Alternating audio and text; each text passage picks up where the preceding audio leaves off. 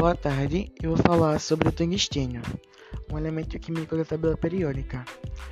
Ele é um metal de transição de coloração branca acinzentada, conhecido por seu alto ponto de fusão, densidade e durabilidade.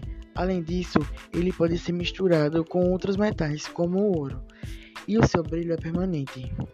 Seu símbolo na tabela periódica é W, seu número atômico é 74 e o seu peso atômico é 183,84.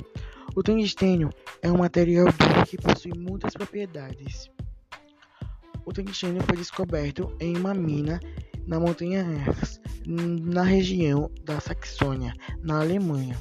Em 1758, o químico e geólogo sueco Axel encontrou um mineral muito pesado e chamou de tungsten, pedra pesada.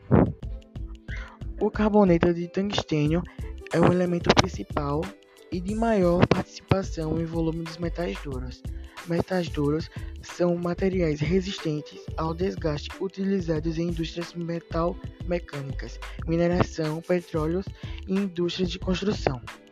Dado que retém as suas resistências a altas temperaturas e tem alto ponto de fusão.